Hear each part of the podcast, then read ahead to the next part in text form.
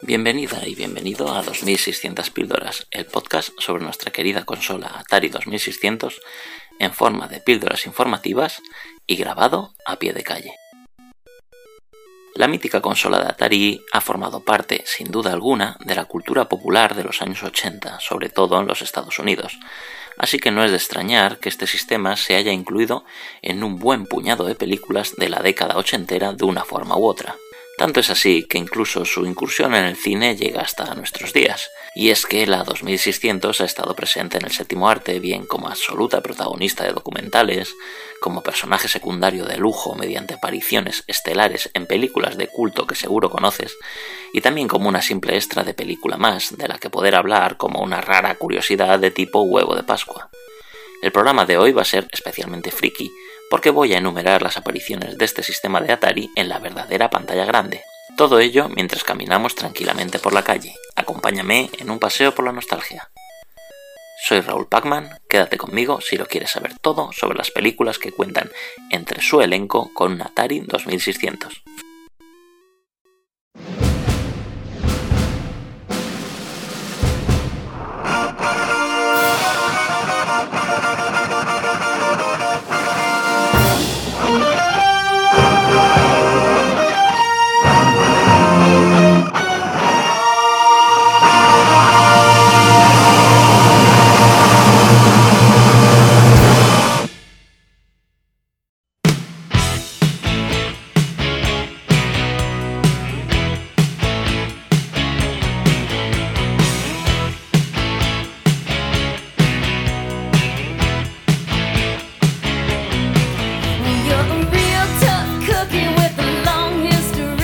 La 2600 estaba tan intrincada en el día a día de los prolíficos años 80 que no es de extrañar que esta fuera un elemento común de decorados, creando una simbiosis habitual en muchísimas películas. Quizá en aquel momento el diseño de producción pensaba que mostrar una consola aquí o allá en algunas escenas situaba el contexto de la acción como cualquier otro objeto del decorado, sin imaginar que 40 años después nos fijaríamos tanto en ello, evocándonos una nostalgia en unas décimas de segundo. Nuestro viaje por la ruta de las apariciones de la 2600 comienza en la película Times Square de 1980, en la que un par de chicas adolescentes llamadas las hermanas traperas huyen de un psiquiátrico y se dan a la vida estilo punky. Precisamente en su viaje por Nueva York podemos ver el escaparate de una tienda electrónica de aquellos años, donde una flamante Atari 2600 y unos juegos de su catálogo, incluyendo el increíble Video Chess, están colocados entre grandes radiocassettes y televisores de tubo con controles de rueda. Un par de años más tarde, tres películas famosísimas nos dejaban sus pequeños escarceos con la consola. En la mítica cinta de La Cosa de John Carpenter, en el cuarto de grabaciones de la Estación Experimental de la Antártida, se debían aburrir bastante, así que podemos ver un Atari sobre la televisión, donde se echarían sus buenos ratos antes de que la cosa, y nunca mejor dicho, se descontrolase. También en ese año, en una peliculita que a más de uno le puso los pelos de punta, contaron con la 2600 en su decorado. Hablamos de Poltergeist. Cuando Robbie, el niño de la familia, se asusta de los rayos y se va a dormir con sus padres mientras estos estaban fumando un porro, podemos ver la consola sobre la televisión del dormitorio, pero seguro que te puedes fijar mucho mejor en que la 2600 está en el mismo sitio, colocada muy cuidadosamente sobre el televisor, en la escena en que Carol Ann aparece hipnotizada frente al parpadeo de la tele los fantasmas emergen violentamente de la pantalla moviendo incluso la cama y justo después nos dice aquello de...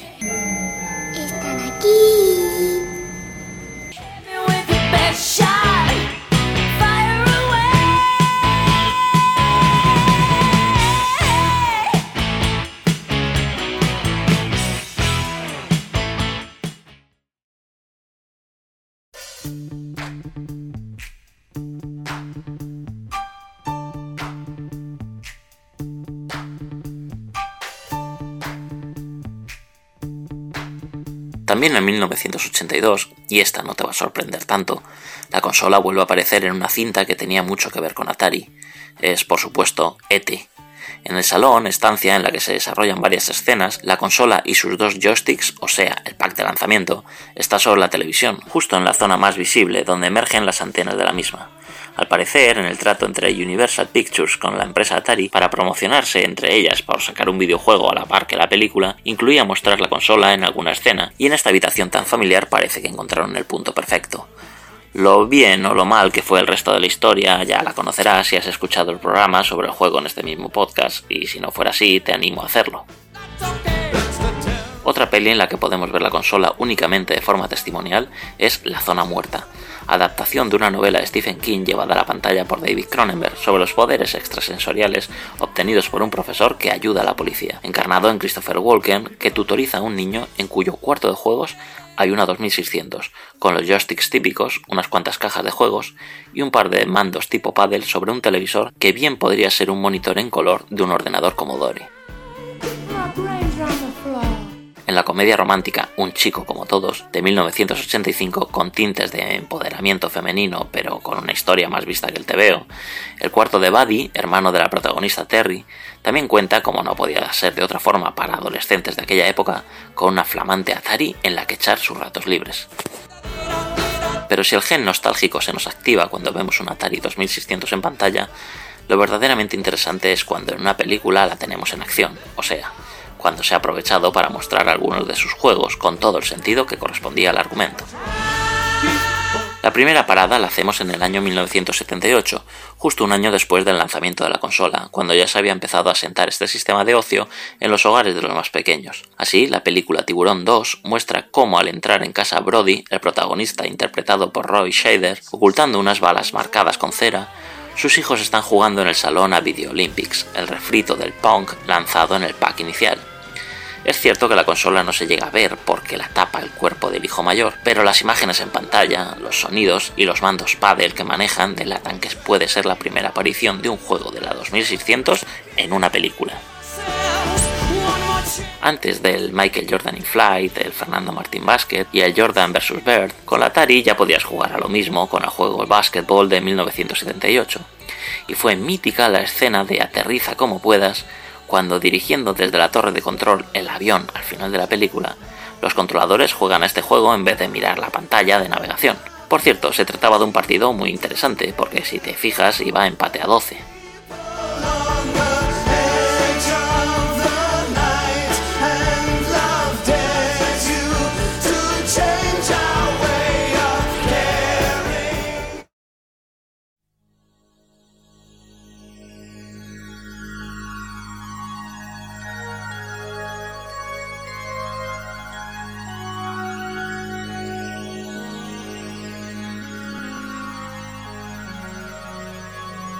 En 1981, una película llamada The Creature Wasn't Nice, comedia de bajo presupuesto, de esas que tenían varios nombres como era típico en la época, pues también se conocía como Naked Space o Spaceship, sobre unos astronautas que encuentran un protoplasma que se transformará en un monstruo al llegar a la Tierra, y en la que tenemos a Leslie Nielsen, le vemos a este echar una partida, como no podía ser de otra manera, a un juego de temática espacial, como era Space Invaders.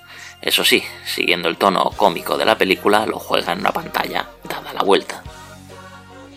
Más películas de esta época donde vemos que danza este juego del Atari 2600 son la comedia olvidada interpretada por Chevy Chase, El poder de los celos, o la comedia romántica Amigos muy íntimos, donde aparecen Val Reynolds y Goldie Hawn, y en una escena los sobrinos de él comienzan a saltar sobre el sofá cama donde intenta dormir Goldie y se ponen a jugar. Parece que los Space Invaders invadieron realmente el cine en aquellos años. En Blind Date, cita ciegas, pero la del año 1984, no confundir con la mitiquísima película de Kim Basinger, Mano a mano con Bruce Willis, también tenemos unas imágenes de un juego de la 2600. En esta ocasión se trata de un thriller que da un poquito de mal rollo, en el que el protagonista se queda ciego y le conectan a una especie de ordenador al cerebro para intentar ayudarle, lo que hace que vea imágenes bastante psicodélicas donde mezclan algunos gráficos del Super Breakout, el Arcanoid de Atari, con un filtro de color, además de incluir los sonidos del juego. El invento no da para mucho, pues la película es regular.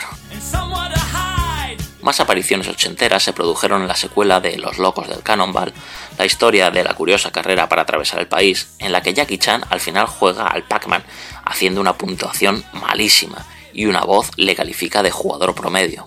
En El Devorador del Océano, una serie Z de monstruos marinos donde una de las personajes de la película juega a SeaQuest, el shoot em up de submarinos publicado por Activision, en consonancia con la película, y La revancha de los novatos, donde el personaje Wormser juega varias veces durante la cinta a la aventura espacial Space Master X7 del modelo Vader de la consola.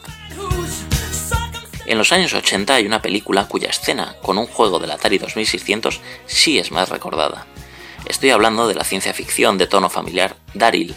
El niño del que no se sabe nada es acogido por una familia y es un portento de inteligencia, dado que acabaremos descubriendo que es un experimento científico para el ejército. Lo siento, los spoilers no tienen sentido en una película de 1985. En ella nos vamos a detener unos momentos. En esta cinta, el chico Daryl aparece jugando a un par de juegos de tiros, de corte bélico, que ya nos adelantan las capacidades del chaval, como son Missile Command y Caverns of Mars, este último en un ordenador Atari 800. Pero realmente la escena más memorable es sin duda cuando se pone a jugar a un clásico cartucho de la 2600, el juego de coches Pole Position, aunque es verdad que se muestra en ordenador Atari 600 XL durante la escena. El chico se pone a probar si es bueno en el juego, así que aquello comienza a coger velocidad hasta límites increíbles, ante los atónitos ojos de sus acompañantes, que le ven realizar una puntuación imposible, en una secuencia acelerada que muchos después han intentado emular. La película parece un presagio de la investigación que ha difundido la organización Science Media Center, donde el sistema de inteligencia artificial Go Explore se ha sometido a realizar puntuaciones altísimas en varios juegos del Atari 2600, como Pitfall o Moctezuma's Revenge. En este último, por ejemplo, ha casi multiplicado por 10 la máxima puntuación humana. La película Daryl es toda una adelantada en su tiempo. El estudio, por cierto, parece que podrá servir para aplicar la resolución de problemas cotidianos a la robótica. Pero no solo las películas de los años 80 mostraban juegos de la consola. La extraña Cashback de 2006, y narrada con escenas similares a un videoclip de música, nos muestra a un par de chavales jugando a Video Olympics, al igual que los hijos de la peli Tiburón.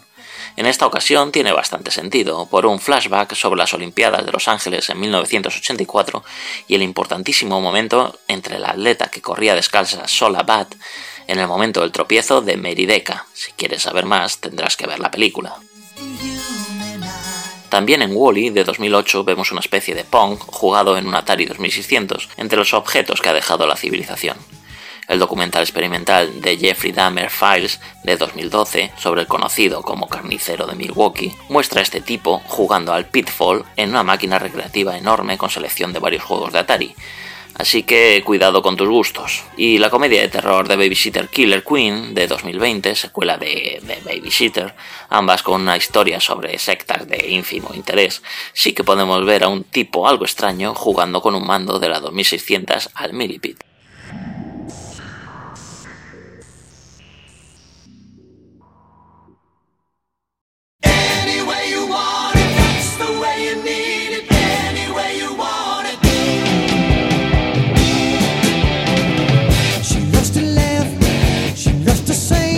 También la consola de Atari ha cobrado mucho más protagonismo en el metraje de algunas películas. La primera que nos encontramos es Cloak and Dagger, traducida en España como Juego Secreto, una cinta del año 1984.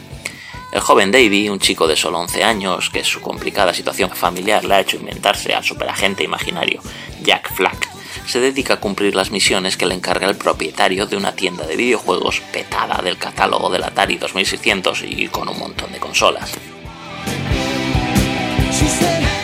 El caso es que este chaval, que os sonará porque es Henry Thomas, el niño de E.T., le acaba dando en su último aliento a un científico el cartucho de un videojuego Cloak and Dagger, pidiéndole que lo proteja. El resto del metraje es una persecución entre los malos de la compañía Textronics y el chaval guardando el juego como Frodo el Anillo. En la película aparecieron tantos cartuchos que algunos incluso eran de juegos falsos, como un tal Tempest. Realmente esto era así por la colaboración entre Atari y Universal una vez más, lo que se tradujo en la intención de publicitar aquí la Atari 5200, la hermana mayor de la 2600. La verdad es que entonces no se entiende que en la tienda de la película podamos ver también cajas con la consola competidora de Atari en la época, la ColecoVision. Los chicos de la peli juegan realmente en un Atari 5200, pero el juego que vemos en la misma, Cloak and Dagger, y que da nombre a la película, en la vida real no existía. El plan de Atari era sacarlo para recreativas, una especie de juego de mazmorras pero con espías, aunque no tuvo mayor interés. Un último detalle curioso es que en la tienda de videojuegos podemos ver también un póster de ET tras el protagonista, lo cual parece que nos hubiéramos trasladado de universo, ya que el niño ha estado en ambas historias. Un par de documentales más con la consola como protagonista nos llegaron en este siglo. La primera, del año 2003, es Once Upon Atari, Érase una vez Atari, dirigida por el mismísimo Howard Scott Warshaw, el mismo que creó juegos como Jazz Revenge o el fracasado ET. En ella, Howard entrevista a algunas personas con las que pudo trabajar en Atari en forma de varios capítulos y con un presupuesto muy bajo que se acaba notando en el montaje.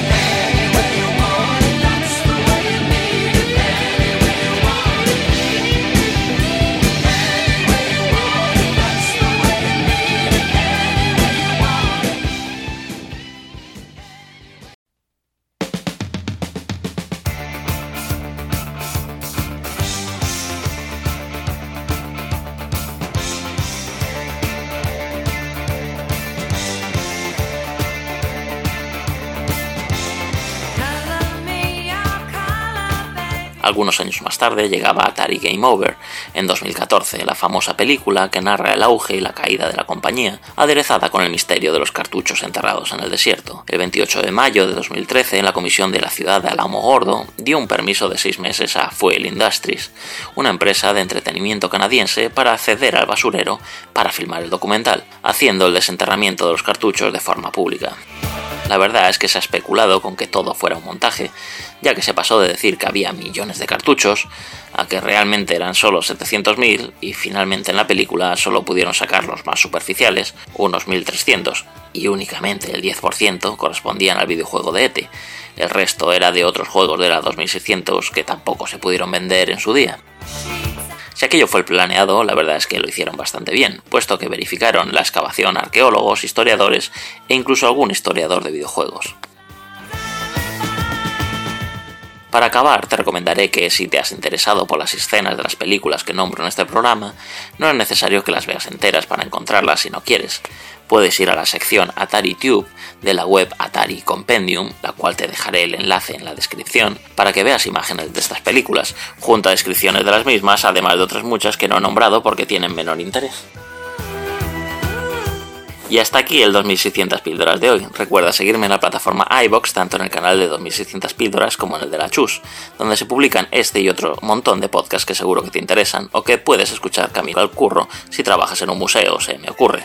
Me encantaría que, además de decirme qué te ha parecido el programa, me comentases si ya conocías estas referencias cinematográficas o si me he dejado alguna en el tintero. Te agradeceré todos los me gusta o comentarios que me quieras dejar, algo que animará a que este proyecto de divulgación siga adelante. Saludos y nos vemos jugando.